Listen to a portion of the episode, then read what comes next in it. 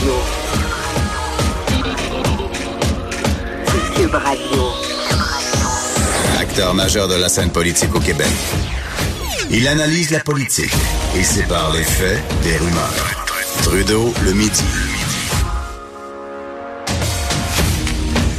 Bon midi, aujourd'hui on est mardi le 4 juin 2019. Mon Jonathan Trudeau, bienvenue dans Trudeau le midi à Cube Radio. J'espère que vous allez bien. Une autre journée, frisquette, quête, quête, il fait fret, il fait fret. On est donc bien tanné. Mais j'ai l'impression que je pourrais commencer chaque début de show en vous disant ça parce que c'est un peu la même rengaine depuis, depuis des mois, hein, avec l'hiver d'ailleurs qui a été si difficile. Mais bon, on va s'en sortir, on va s'en sortir. D'ailleurs, il annonce du beau temps, je pense, pour euh, le Grand Prix de, de Formule 1 en fin de semaine à Montréal. Ça a le temps de changer. On pourrait avoir droit à quelques belles journées, du soleil, des 20, 25 température merveilleuse pour euh, les nombreux touristes sexuels qui seront dans la métropole. À, chaque année, ça me, dé, ça me dégoûte un peu. Il me semble depuis quelques années, on en parle davantage sur ce phénomène, cette problématique-là, euh, qui est le, le, Grand Prix de Formule 1, euh, un événement très, très, très niché là, pour pour les poches profondes, les gens qui ont beaucoup d'argent. Puis moi, personnellement, j'ai en fait, c'est pas vrai. J'ai déjà été au Grand Prix de Formule 1, mais une seule fois, c'est parce que j'y travaillais. Je faisais de la sécurité et croyez-moi, c'était rien de glamour. J'étais dans les dernières entrées dans la compagnie de sécurité qui s'appelait Best Sécurité. Je pense que ça a été acheté par une autre compagnie depuis ce temps-là. Et euh, je faisais de la sécurité de nuit. donc, trois du jeudi jusqu'au lundi matin. Je pense que j'ai fait trois ou quatre jours de 6 heures le soir à 6 heures le matin. Fait et, là, il nous faisait faire de l'overtime. Là, 12 heures à rester debout, pas le droit de s'asseoir, c'était pas suffisant. Donc, on faisait 2, 3, 4 heures de plus. Il y en a qui faisaient des 24 heures au complet. Ils, mangeaient des, des, des wake-up comme, euh, comme des M&M, des Smarties. Là il se popait un après l'autre. Il a l'air d'une petite gang de zombies, mais il dit Oh, je suis encore là, je suis encore là, les autres tenaient le coup. Euh, C'était un peu ridicule. Bref, quand le monde avançait, quand le fun commençait, moi, c'est là que je m'en allais. Je m'en allais me coucher. Fait que bref, j'ai pas euh, c'est pas un phénomène que je connais, les festivités euh, du Grand Prix de Formule 1. Mais c'est franchement dégueulasse de savoir que c'est la fin de semaine de l'année où les affaires sont les meilleures. Pas Peut-être oui pour certains euh, restos, des commerces, les terrasses, etc. Mais pour le tourisme sexuel, il y avait une, histoire dans le journal ce matin, une mère qui raconte à quel point inextrémiste, elle était de, de, manière inextrémiste, elle a été capable de sauver sa fille qui avait fait une fugue comme par hasard le jeudi ou le vendredi, c'était sauvé de l'école. Et là, la mère qui avait réalisé, elle s'était dit, oh, oh non, c'est le Grand Prix on est tout dans le trouble. C'est le Grand Prix. Je, sais ce que ça veut dire. Effectivement, sa fille qui avait été retrouvée dans un fort mauvais état à l'époque, c'est net, qui, euh, qui s'amuse lors des week-ends euh, du Grand Prix à aller euh, trouver de nouvelles recrues. C'est quelque chose que je trouve profondément dégueulasse et qui jette beaucoup d'ombre sur le Grand Prix de Formule 1. Bref, j'avais pas prévu vous parler du, Grand Prix, mais quand même, c'est cet aspect-là me heurte un peu. Euh, revenons un instant sur euh, le rapport d'enquête qui a été rendu public sur les femmes euh, autochtones disparues, assassinées. ce dont on parle le plus, malheureusement, puis on en avait, on en avait parlé ensemble hier, c'était l'utilisation du terme génocide. On a l'impression que il y a bien des gens qui, doivent regretter qu'on ait été là parce que finalement, comme on l'anticipait, c'est un peu ce qui prend le dessus le fait qu'on parle de, de, de, de, l'utilisation de ce mot qui, qui vient mettre le focus à une fort mauvaise place parce que comme le dit mon collègue Richard Martineau euh, dans mon collègue et ami Richard dans le journal ce matin, il, en a sûrement parlé dans Politiquement Correct, il se pose la question de savoir est-ce que les mots ont encore un sens? C'est un peu ce que j'évoquais hier en en, en, parlant à l'émission, à quel point c'est rendu qu'on on peut dire n'importe quoi euh, de par cette volonté, je pense, de réussir à attirer l'attention, de se démarquer. On va utiliser des gros mots, puis, puis vous savez quoi? Je vais même plaider coupable moi aussi. Il euh, hein? euh, y a rien de pire que de donner que de donner des leçons là, quand on, doit se regarder nous-mêmes dans le miroir. Moi-même, et, et, ça aussi justement, j'en ai parlé avec Richard dans son show vendredi dernier. Ma chronique sur les enseignants, les enseignantes dans le journal, ben, j'ai voulu mettre un titre qui, était fort parce qu'il faut attirer l'attention, il faut se démarquer. Puis je dis, tiens, je vais écrire les enseignants plaignards. Alors que mon plaidoyer dans, dans, dans, cette chronique-là était beaucoup plus nuancé. Je disais, oui, je suis tanné des entendre se plaindre, mais dans le fond, c'est quoi? Qu'est-ce qui se cache derrière ça? Est-ce que c'est un message syndical? Est-ce que c'est euh, un conditionnement, etc.? Puis, il y a des gens qui se sont arrêtés uniquement au titre, alors que j'aurais pu mettre un titre un peu plus nuancé, qui aurait probablement moins pogné. Mais je suis pas payé au clic là, dans le journal. Juste vous rassurer, lorsqu'on vous écrit dans le journal, c'est pas comme quelqu'un qui blogue, là, on n'est pas payé au clic. On fait, notre chronique, mais évidemment, on fait pas ça pour être dans l'oubli et, et, dans l'indifférence totale. Mais euh, donc, on cherche un titre qui va être accrocheur, puis des fois, ben euh, euh, euh, peut-être que ça enligne les gens sur, sur une mauvaise traque. Donc, c'est un peu en ce sens-là que Richard allait en se disant est-ce que les mots ont encore un sens? Mais revenons sur le fond de la chose, sur les problématiques avec les Autochtones.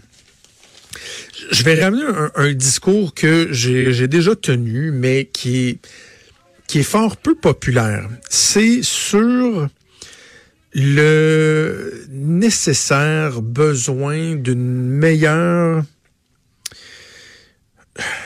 je vais dire, je vais dire euh, euh, intégration. Est-ce que est-ce que c'est le bon mot? Est-ce que c'est un, un maillage euh, de meilleures relations? Mais bref, disons intégration, mais je, vais quand même faire attention pour apporter les nuances qui, s'imposent. Mais une meilleure intégration des communautés autochtones dans notre société. Je vais parler du, du Québec, mais on, peut élargir. On peut parler du, du Canada en entier.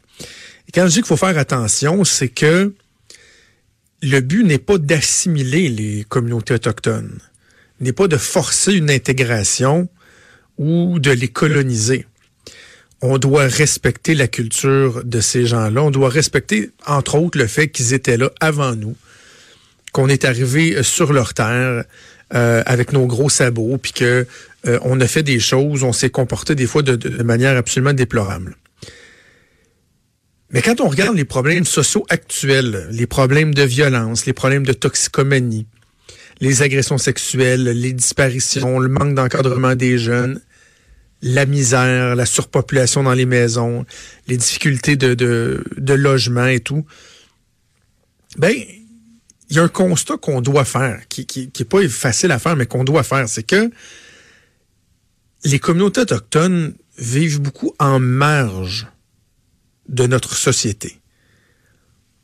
Et est-ce que ça les est-ce que ça les sert bien? Je suis pas certain.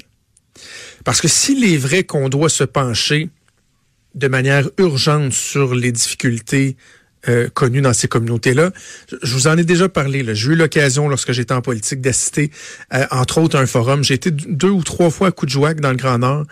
Un forum, entre autres, qu'on avait fait à Coudjouac, où euh, c'était épouvantable les témoignages qu'on avait qu'on avait reçus j'avais été moi-même témoin d'incidents déplorables dans le bar qui s'appelle le Zoo, que les gens surnomment le Zoo, qui ouvre même pas tous les jours. Je pense qu'il ouvre deux ou trois jours par semaine, puis les heures d'ouverture sont réduites parce que c'est épouvantable. Les gens se pètent la fraise là-bas, la violence conjugale. J'avais vu un homme qui, devant nous, avait traité sa femme de fucking bitch, excusez-moi, mais c'était ça, en lui tirant dessus. Puis là, on avait dit aux autres gens du Québec qui vivaient là, qui étaient avec nous, « Hey, voyons, on peut pas laisser ça comme ça. » Ils avaient dit, non, non, laisse ça de même. Mais comment ça, laisse ça de même? C'est évident que cette femme-là, ça va se faire battre.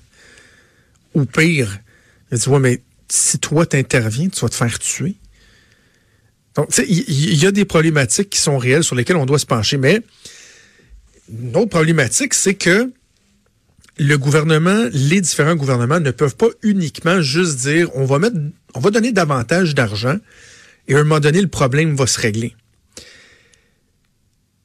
Un des exemples, c'est que euh, il y a quelques années, constatant le fait que c'est des milliards de dollars qui sont donnés aux communautés autochtones canadiennes par les différents paliers de gouvernement et que euh, la situation s'améliorait pas, qu'il y avait des, des, cas qui étaient assez pathétiques, scandalisants, où des chefs de bande se versent des gros cristis de salaire de 5, 600, 700 000 par année, alors que les habitants de leur communauté crèvent de faim, là. J'ai déjà été dans une communauté autochtone, c'était euh, dans le coin, au nord de Yellowknife. Tu, sais, tu peux être assez haut, là, dans le coin de Yellowknife, dans un petit coin reculé, où on avait été reçu par une communauté qui faisait des, c'est des cérémonies traditionnelles, puis ils nous recevaient là, On était plein de dignitaires, des fonctionnaires, des gens de toutes les provinces. C'est une conférence fédérale, provinciale, territoriale. Le soir, on était reçus dans cette communauté-là. Il devait y avoir 60 personnes au moins autour de la table dans une espèce de salle communautaire. Ils nous servaient des petites saucisses euh, qui avaient été cuites là, d'avance, qui, qui plus de l'air bonne, avec des petits biscuits, puis des petits morceaux de jambon. Honnêtement, c'était pratiquement infect. On, avait de la misère à manger. C'était pas mais tu bon, ils nous recevaient pour eux, c'était un événement. Et à la fin, ils nous demandaient, les dirigeants, si on avait fini de manger, puis on avait dit oui. Et là, il y avait des jeunes qui se promenaient avec des sacs à vidange, des gros sacs à vidange bruns, et qui se dépêchaient, c'est comme une course, une compétition, à aller vider nos restants dans leurs sacs, pas pour aller le mettre dans le container, parce qu'eux étaient peut-être pour vivre une semaine là-dessus. La famille était pour vivre là-dessus, alors que nous, on se disait, je touche pas à ça. Eux remplissaient leurs sacs je, vais toujours garder euh, une trace permanente dans ma mémoire de, cette scène-là où il y a un des jeunes qui sont. Lui avait un sac qui était un plus, plus petit, là, de mémoire, plus un sac blanc, un petit sac à poubelle. Puis là, ça débordait. On voyait que c'est en train de déchirer, mais il continuait d'en mettre.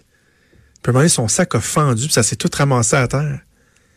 Puis le petit gars, il avait rien d'autre. Il, il essayait de ramasser ça, de mettre ça dans son chandail, il faisait pitié je me serais mis en petite boule, j'aurais pleuré. J'aurais été l'aider. Tout ça pour vous dire que dans ces communautés-là, où on voit des scènes comme celle-là, il y a des chefs de bande qui se tirent des gros cristis de salaire. Et là, donc, le gouvernement un peu avait dit il y a quelques années, euh, on va mettre en place une reddition de compte. Parce qu'il n'y en a pas de reddition de compte. On vous donne des milliards, puis on ne sait pas ce que vous faites avec. Ben, qu'est-ce que Justin Trudeau a fait en 2018? Il s'était engagé à le faire. Il l'a fait. C'est une promesse, ça, qu'il a réalisé. Check il a fait sauter ça, ces exigences de transparence, de redevabilité, reddition de compte. Ben, je m'excuse, mais si à un moment donné, on veut vraiment aider ces gens-là, premièrement, le, je pense que le maillage devrait se faire de, de meilleure façon. Est-ce que l'intégration euh, pleine et entière, tout en conservant leur, leur, spécificité, leur culture, j'insiste là-dessus, mais est-ce que est-ce que on le favorise en, par exemple, euh, permettant des, des, des, régimes qui sont différents, des réglementations qui sont différentes sur les, dans les communautés autochtones versus ailleurs, des corps de policiers différents, des règlements qui sont différents. Pensons au, smoke, smoke shop, smoke shack, les, les casinos, euh, les, les, quoi, il y a les tarifs d'électricité aussi, les impôts qui sont pas payés, etc. Est-ce que c'est une belle façon, ça, de favoriser une meilleure intégration puis une, prise de conscience pleine et entière du reste de la communauté, de la réalité de ce qui se passe là? Et aussi, donc, je disais la question de la redevabilité, la reddition de comptes. Je pense que plus de transparence nous aiderait, nous aiderait à les aider. Et, et ça, jamais, c'est dans la balance. Il y a juste Harper qui avait osé aller dans cette direction-là. Justin Trudeau est revenu là-dessus lorsque Justin Trudeau parle de la réconciliation avec les peuples autochtones, d'améliorer le sort, ce que tout le monde convient, là. Je vous le dis. faut être timbré pour pas reconnaître qu'il y a des problématiques sociales graves. Mais jamais personne ose mettre dans la balance le fait que, ouais, mais faudrait peut-être qu'on sache un peu plus ce que vous fassiez avec l'argent, qu'on puisse vous aider à mettre en place des programmes, qu'il y ait un meilleur suivi, une meilleure intégration. Peut-être que la solution, ça passe par là aussi, mais euh, c'est pas un discours qui est populaire, c'est pas un discours qui est facile à tenir parce qu'évidemment, tu vois, on va se faire traiter de colonialiste, de raciste, etc. Mais c'est une réalité. On doit favoriser, je pense, un meilleur mariage entre les gens des communautés autochtones euh, et le reste de la société civile si on veut pouvoir les aider adéquatement à régler euh, leurs différents problèmes. On n'a pas fini d'en parler de ça. Bougez pas.